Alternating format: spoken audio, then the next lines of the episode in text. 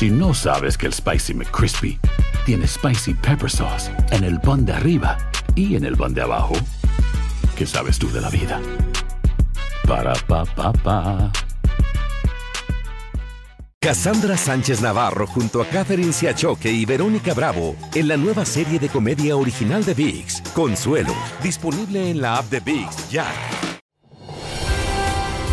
Hola, soy Jorge Ramos y a continuación escucharás el podcast del Noticiero Univisión. El programa de noticias de mayor impacto en la comunidad hispana de Estados Unidos. Buenas noches. La violencia se desató en Sinaloa después de que un gran operativo del ejército mexicano capturó en Sinaloa a Ovidio Guzmán, el hijo del Chapo Guzmán. Así es, Jorge. Se le acusa de ser uno de los líderes del cártel de Sinaloa y el gran traficante de fentanilo hacia Estados Unidos. Sicarios se enfrentaron a los soldados y llegaron a disparar aviones en el aeropuerto local. Eso fue lo que ocurrió. Ovidio Guzmán ya estaría en la Ciudad de México y ahí reporta Jessica Cermeño. Las imágenes del caos en Sinaloa aparecieron antes de que llegara el sol. Había decenas de vehículos en llamas usados para bloquear avenidas de varias ciudades sinaloenses, sobre todo en la capital, Culiacán. Y ni el amanecer frenó las balaceras. Luego aparecieron las imágenes de hombres armados viajando en camionetas a toda velocidad o coordinando en tierra los bloqueos, algunos incluso drogándose. Ante este infierno, las autoridades pidieron a la población no salir. Nueve bloqueos aquí en Culiacán, tres en Mochis, seis en la zona sur. Sigue, sigue trabajando las autoridades de los tres órdenes de gobierno para controlar la situación. Se sigue invitando a la ciudadanía para que no esté en la calle. Todo para impedir otra vez la detención de Ovidio Guzmán López, hijo de Joaquín El Chapo Guzmán, uno de los criminales más buscados del país, quien fue sorprendido por las fuerzas de seguridad en la madrugada en la comunidad de Jesús María, en el noroeste de Culiacán. Pero a diferencia de 2019, esta vez ni esta extrema violencia impidió la captura. Después de controlar la agresión directa en contra de las fuerzas de seguridad, se identificó a Ovidio N. entre los integrantes de este grupo delincuencial, logrando su aseguramiento en posesión de armamento exclusivo del Ejército y Fuerza Aérea Mexicanos. En conferencia de prensa, el secretario de la Defensa Nacional Mexicana aseguró que esta captura fue posible gracias a labores de inteligencia que duraron más de seis meses. Momentos después de la detención, células integrantes de su grupo delictivo realizaron 19 bloqueos y agresiones armadas en diferentes partes de la ciudad de Culiacán, entre las que destaca el Aeropuerto Internacional Federal de Culiacán. Es que fue ahí donde el esfuerzo desesperado de los sicarios para liberar a Guzmán escaló a niveles de violencia nunca antes vistos en México. Atacaron a tiros a un avión de la Fuerza Aérea Mexicana que recibió al menos seis disparos. Incluso le tiraron al fuselaje de un avión comercial de Aeroméxico con pasajeros a bordo, una aeronave que estaba a punto de despegar. Pero ni esas acciones desesperadas impidieron que Ovidio Guzmán, de 32 años, fuera trasladado a la Ciudad de México. Y es el regalo de Año Nuevo del presidente López Obrador al presidente Biden para la reunión que van a tener el lunes. Aunque el canciller ya negó que la detención tenga que ver con Estados Unidos y hasta descartó una extradición inmediata. Proceder a extraditarlo en estas circunstancias el día de hoy o mañana pasado no, no se podría. Tenemos que cumplir las formalidades que la ley eh, nos impone y además tiene un proceso aquí en México abierto. Sin embargo, este hombre disparándole con un fusil Barrett a una aeronave en pleno vuelo estas camionetas con desconocidos patrullando por las calles o estos sicarios que llegan a un hospital supuestamente buscando médicos para atender a sus heridos, te han dejado claro a los sinaloenses que falta mucho para que regrese la normalidad. Jessica, ¿a esta hora continúan los disturbios? Desgraciadamente sí, Mighty, en varios lugares y no solo eso, ya comenzaron los saqueos porque la gente está entrando a la fuerza a los comercios a robarse prácticamente lo que puede y hay un saldo ya preliminar de este operativo, que es un policía desgraciadamente muerto y al menos 18 heridos, muchos de ellos militares. Lo cierto es que esta ha sido una importante detención. Eh, Ovidio Guzmán lo vimos salir de aquí, de la Fiscalía Especializada en Delincuencia Organizada con rumbo desconocido. Creemos que podría dirigirse al aeropuerto, perdón, al penal del Altiplano, un penal de máxima seguridad de donde su padre se escapó hace más de seis años. Habrá que ver y las autoridades todavía no definen dónde es que pasará la noche el hijo del Chapo Guzmán. Regreso contigo, Jorge. Jessica, muchas gracias. Muy importante captura. Tenemos otra nota de narcotraficantes. Ernesto Alberto Piñón de la Cruz, mejor conocido como El Neto, líder de la organización criminal de los Mejicles, murió tras un enfrentamiento con soldados y policías de Chihuahua. El enfrentamiento ocurrió durante un operativo para recapturar a El Neto, quien hace días se fugó de una cárcel de Ciudad Juárez. El presidente Biden anunció hoy que Estados Unidos rechazará de inmediato a los cubanos, haitianos y nicaragüenses que crucen ilegalmente la frontera desde México. A cambio, permitirá la entrada cada mes de decenas de miles de migrantes de estos tres países, siempre y cuando tengan patrocinadores aquí y no poseen antecedentes penales. Marlene Guzmán está en Texas con más información. Effective immediately, citizens from Venezuela. Efectivo de inmediato, ciudadanos de Venezuela, Nicaragua, Cuba y Haití que intenten cruzar la frontera sin autorización serán expulsados de inmediato a México, el cual aceptará a 30 mil migrantes por mes. Esta estricta medida anunciada por el Departamento de Seguridad Nacional será a cambio de otorgarle parol humanitario a migrantes de estas nacionalidades, ampliando el proceso existente. No se presenten en la frontera. Quédense donde están y apliquen legalmente desde ahí. Esta vía legal anunciada también beneficiará por mes a 30 mil migrantes de Cuba, Nicaragua, Haití y Venezuela. Este nuevo proceso es ordenado, seguro, humano y funciona. Los peticionarios deberán de contar con un patrocinador legal dentro de Estados Unidos requisito que desanima a muchos. Por ahora no tengo patrocinador, me siento, bueno, ya estoy cansado, decepcionado. Dejarían de ser elegibles si entraron ilegalmente a Panamá, México o Estados Unidos después de este anuncio. La aplicación podría estar disponible tan pronto como este viernes. Ingresar legalmente y tener una validez de dos años para poder trabajar legalmente y estar en los Estados Unidos. Sin embargo, decenas de venezolanos que viven en este campamento en Matamoros dicen haber solicitado el parol humanitario en octubre, en diciembre y hasta el momento no han tenido una respuesta. Fecha exacta que fue recibido mi documentación por el gobierno estadounidense el 2 de noviembre, con un número de casos que te dan pero de ahí no hemos sabido nada. Otra estrategia del gobierno Biden para reducir la aglomeración de migrantes cuando el título 42 sea suspendido es el uso de la herramienta CBP One los solicitantes esperarían la fecha de su cita programada para entonces presentarse al puerto de entrada asignado. La oportunidad de hacer una cita en la frontera para poder pedir tu asilo aquí en los Estados Unidos. Por primera vez desde que asumió el cargo y en medio de críticas y peticiones, el presidente Joe Biden viajará a la frontera. Se dispone a visitar El Paso, Texas este domingo. En Matamoros, México, Marlene Guzmán, Univisión. Ahora Washington, el Congreso de los Estados Unidos no tiene líder. Después de varias votaciones, los republicanos que tienen la mayoría no se han puesto de acuerdo sobre quién debe ser su líder. Y como nos cuenta Pedro Rojas desde Washington, podría pasar mucho tiempo hasta que se resuelva este caos legislativo. Pedro. Así es, Jorge, como tú lo has dicho, la anarquía se ha apoderado de toda la bancada republicana. Ya son varias las votaciones y en específico son 20 los congresistas republicanos que se oponen a la nominación de Kevin McCarthy. Al parecer, aun cuando se habla de negociaciones tras bambalinas, tras eh, todas estas votaciones que han ocurrido, hasta ahora no hemos visto un cambio y de hecho se ha nominado incluso al expresidente Trump en alguna de las votaciones.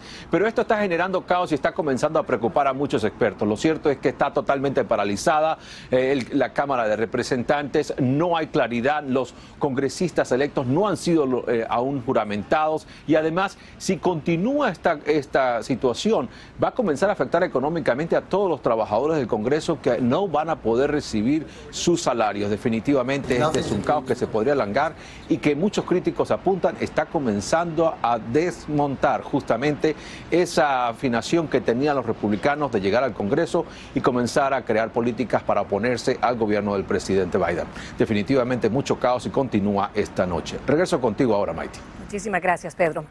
Y en California, el ciclón bomba que afecta el oeste del país está causando fuertes lluvias y vientos que han dejado sin electricidad a decenas de miles de usuarios. Al menos dos personas han perdido la vida en medio de inundaciones repentinas y caídas de árboles. Y como nos dice Luis Mejid, las autoridades continúan ordenando evacuaciones en zonas muy vulnerables.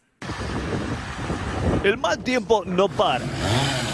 Durante toda la noche, motosierras han cortado árboles derribados por el viento. En el condado de Sonoma, uno cayó sobre una casa móvil matando a un niño de dos años. Ni los bomberos ni sus desesperados padres pudieron salvarlo. La lluvia inundó carreteras obligando a dramáticos rescates de conductores atrapados en sus vehículos. En South San Francisco, vientos que alcanzaron picos de hasta 100 millas por hora derribaron el techo de esta gasolinera. Los vientos fueron tan fuertes que el servicio meteorológico envió su avión caza huracanes para estudiar mejor el fenómeno. Y ayer nos tocó salir de rápido porque dijeron los bomberos que los como estaban en la corriente, ahí el detenido. El árbol que estaba frente a la tienda de Berta Campos cayó sobre los cables eléctricos, uno de más de 100 derribados solamente en San Francisco. Lo peor en cuanto al viento ya ha pasado, pero la lluvia va a continuar todavía esta noche en muchos sectores, no solamente centro, norte y hasta el sur de California, nieve en las montañas. En toda California, incluyendo ciudades como San Francisco, hace falta agua, pero el estado no está preparado para recibir tanta precipitación en tan corto tiempo. Aunque la lluvia nos dé un respiro, eso no significa que el riesgo de inundación haya pasado, porque el agua que ha caído en las colinas sigue saturando ríos y arroyos. Y las tormentas continúan llegando. En San Francisco, Luis Mejín, Univisión. Si no sabes que el Spicy McCrispy tiene Spicy Pepper Sauce en el pan de arriba y en el pan de abajo, ¿qué sabes tú de la vida? Para, pa, pa, pa. ¿Quieres regalar más que flores este Día de las Madres? The Home Depot te da una idea. Pasa más tiempo con mamá plantando flores coloridas, con macetas y tierra de primera calidad para realzar su jardín. Así sentirá que es su día todos los días. Llévate tierra para macetas Bigoro por solo $8.97 y crece plantas fuertes y saludables dentro y fuera de casa. Recoge en tienda y sigue cultivando más momentos con mamá en The Home Depot. Haces más, logras más. Más detalles en homedepot.com diagonal delivery. Cassandra Sánchez Navarro junto a Catherine Siachoque y Verónica Bravo en la nueva serie de comedia original de VIX, Consuelo, disponible en la app de VIX ya. Estás escuchando el podcast del Noticiero Univisión. Eh, la gente del futbolista Damar Hamlin informó que el deportista está despierto y ha estado acompañado de su familia en el hospital después de su paro cardíaco en el campo este lunes. Los médicos dicen que el jugador parece estar neurológicamente intacto. Incluso preguntó sobre si habían ganado el partido y un médico le respondió que él había ganado el partido de su vida. Sin duda. La jueza le leyó los cargos que enfrenta al sospechoso de ser el autor del asesinato de cuatro estudiantes universitarios en Idaho y le advirtió de que ser hallado culpable se enfrenta a la pena de muerte o a cadena perpetua. Vilma Tarazona nos tiene nuevos detalles de este crimen múltiple. Brian Koberger, el sospechoso de asesinar a cuatro estudiantes de la Universidad de Idaho, fue presentado por primera vez en una corte de ese estado. La jueza le leyó los cargos por asesinato en primer grado. is death or imprisonment for life. Do you understand? Yes. Le dijo que de ser encontrado culpable, enfrentará la pena de muerte o cadena perpetua. Este documento de la acusación reveló detalles escalofriantes de los crímenes. Señala que uno de los policías que llegó a la escena descubrió los cuerpos de los cuatro estudiantes asesinados y la funda del cuchillo que usó el asesino y que dejó abandonada al lado del cuerpo sin vida de una de sus víctimas. Esto le permitió a las autoridades identificar el ADN del sospechoso, su nombre y dirección. Una de las estudiantes que sobrevivió y que estaba en la casa el día de los asesinatos dijo a la policía que ella escuchó el llanto de una de sus compañeras y un hombre que le decía que no se preocupara, que él la ayudaría. Ella salió de su cuarto para averiguar. Fue cuando se encontró de frente con el sospechoso, que estaba enmascarado. El ADN permitió establecer que Koberger estudiaba y vivía a tan solo ocho millas de donde sucedieron los crímenes.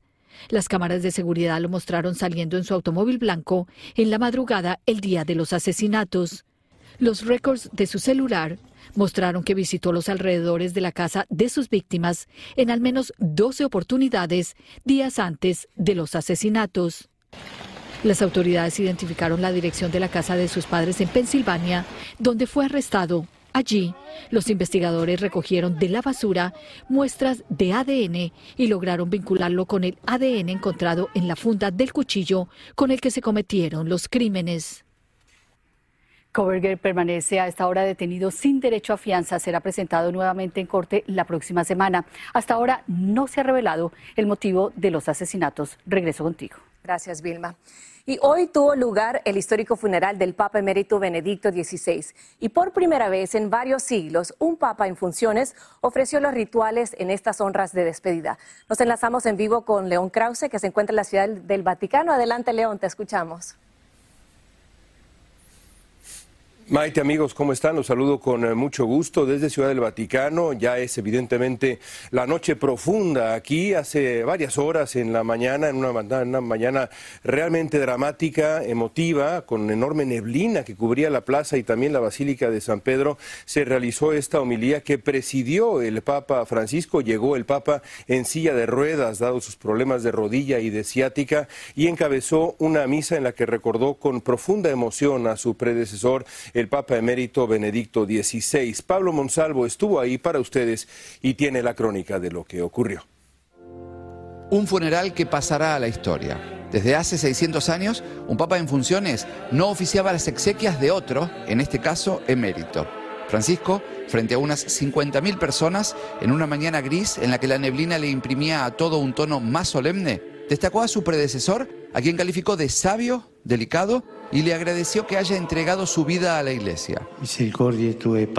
Padre bondadoso, encomendamos a tu misericordia al Papa emérito Benedicto, a quien hiciste sucesor de Pedro y pastor de la iglesia, intrépido predicador de tu palabra y fiel ministro de los divinos misterios, dijo. Uno de los momentos más emotivos ocurrió cuando los doce gentilhombres, los mayordomos de guantes blancos, cargando el féretro con los restos de Ratzinger a paso marcial, se detuvieron delante de Francisco. Este se alzó de su silla de ruedas y como señal de respeto tocó con una mano el ataúd pronunciando unas palabras. Somos privilegiados, somos bendecidos por estar hoy en este día, este es muy bonito. El teólogo alemán fue enterrado en la sepultura donde estuvo el Papa Juan Pablo II hasta que fuera proclamado santo y trasladado a otro sitio dentro del ataúd de madera de ciprés, que fue colocado dentro de otros dos féretros, tal como marca la tradición para los papas, se introdujeron monedas acuñadas durante su pontificado. También los palios que lució como arzobispo de Múnich y Roma, y un pergamino con un resumen de sus ocho años de papado. Algunos se animaban a pedir que sea proclamado santo de manera inmediata. El de hoy fue el punto final de una despedida pública que había comenzado el lunes con la instalación de la capilla ardiente, por la que pasaron más de 200.000 personas en tres días. Muchos vaticanistas aseguran que se abre ahora una nueva era en la Santa Sede. Dicen que Francisco se sentirá mucho más libre para tomar decisiones y eventualmente para renunciar, algo que viene sugiriendo hace tiempo. León. Y así el eh, adiós eh, a Benedicto XVI, un hombre que marcó una época, no solamente por su pontificado, sino también por las décadas anteriores, 25 años que pasó el cardenal Joseph Ratzinger como brazo derecho de Juan Pablo II, encabezando la doctrina católica, el movimiento conservador dentro de la Iglesia que ahora queda, de acuerdo con algunos analistas, huérfano. Así comienza también una nueva era, como explicaba Pablo Monsalvo. Jorge, regreso contigo. León, muchísimas gracias. Más con León este domingo en Al Punto. Los nuevos datos del gobierno, y regresamos a Estados Unidos, muestran que las solicitudes semanales de ayuda por desempleo han caído al nivel más bajo en cuatro meses. 204 mil personas solicitaron prestaciones por desempleo por primera vez la semana pasada. Y las compras en línea alcanzaron niveles récord durante el fin de año. Según un nuevo informe, los consumidores gastaron casi 212 mil millones de dólares del 1 de enero al 31 de diciembre, un aumento del 3,5% respecto al mismo periodo del 2021. A pesar de la elevada inflación, Adobe Analytics constató que los minoristas ofrecieron grandes descuentos para atraer a los clientes durante las Navidades. Y la FDA está examinando la solicitud de dos empresas farmacéuticas sobre un anticuerpo que podría ayudar a prevenir el virus respiratorio, también conocido como RSV, en los bebés lactantes y niños. AstraZeneca y Sanofi anunciaron hoy que la agencia está acelerando su revisión y que si se aprueba su uso podría estar disponible a finales de este año. El síndrome inflamatorio en los niños que surge después del COVID es más frecuente y grave de lo que se había informado. Hay un nuevo estudio que dice que la enfermedad causa inflamación en varias partes del cuerpo del niño y que puede afectar órganos importantes, aunque pocas veces es mortal. Y por falta de pruebas, las autoridades salvadoreñas liberaron en los últimos días a más de 3.000 personas detenidas de los más de 61.000 arrestados que se han registrado bajo el régimen de excepción que mantiene para capturar a los miembros de pandillas. Jorge sigue la controversia. No suena bien, ¿verdad? Sí, el príncipe Harry ahora nuevamente criticó a la realeza británica. Lo que pasa es que un diario británico obtuvo una copia del libro con sus memorias que va a salir a la venta la próxima semana. En él, el príncipe Harry alega que sufrió una agresión física por parte de su hermano, el príncipe William. Y Dulce Castellano nos habla de esta nueva denuncia en contra de miembros de la corona británica. El príncipe Harry nuevamente hizo fuertes revelaciones sobre el trato que recibió por parte de la realeza por su matrimonio con la actriz estadounidense Meghan Markle. Esta vez detalló un altercado físico con su hermano, el heredero del trono, el príncipe William, en su autobiografía Spare. Me agarró por el cuello, rasgó mi collar y me lanzó al suelo. Aterricé en el cuenco del perro que se rompió debajo de mi espalda. Los pedazos me cortaron. Me quedé allí por un momento aturdido, luego me puse de pie y le dije que saliera. Dijo el príncipe Harry de la confrontación en el 2019 en la cual William habría llamado a Meghan grosera y difícil. Y de esta manera eh, aparecer genuino ante el público que tanto lo ha criticado por eh, traicionar a su familia o sacar los trapitos al sol. El diario británico The Guardian obtuvo una copia antes de su lanzamiento oficial la próxima semana. Hay mucho que discutir, realmente espero que estén dispuestos a sentarse y hablar. Respondió a la pregunta sobre si acudirá a la coronación de su padre en mayo. El título significa el repuesto, como se le refiere al segundo hijo. Creo que es un grito desesperado, eh, creo que es una persona muy dolida, muy lastimada. Eh, con muchos traumas, como los tenemos todos eh, los seres humanos. Claro que brinca, que sea desde el privilegio de un príncipe. Harry ha hablado sobre el racismo y el rechazo del palacio hacia Meghan y los efectos que causó en ella y su matrimonio, temas que nuevamente se verán reflejados en su libro. Este extracto es solo una parte de un capítulo del libro, el cual fue filtrado por el diario británico. Se desconoce la narrativa del príncipe William. En Los Ángeles, Dulce Castellanos, Univisión. Faltan los otros capítulos, ¿no? Y si ese es uno, imaginémonos el resto. Así termina el episodio de hoy del podcast del Noticiero Univisión. Como siempre, gracias por escucharnos.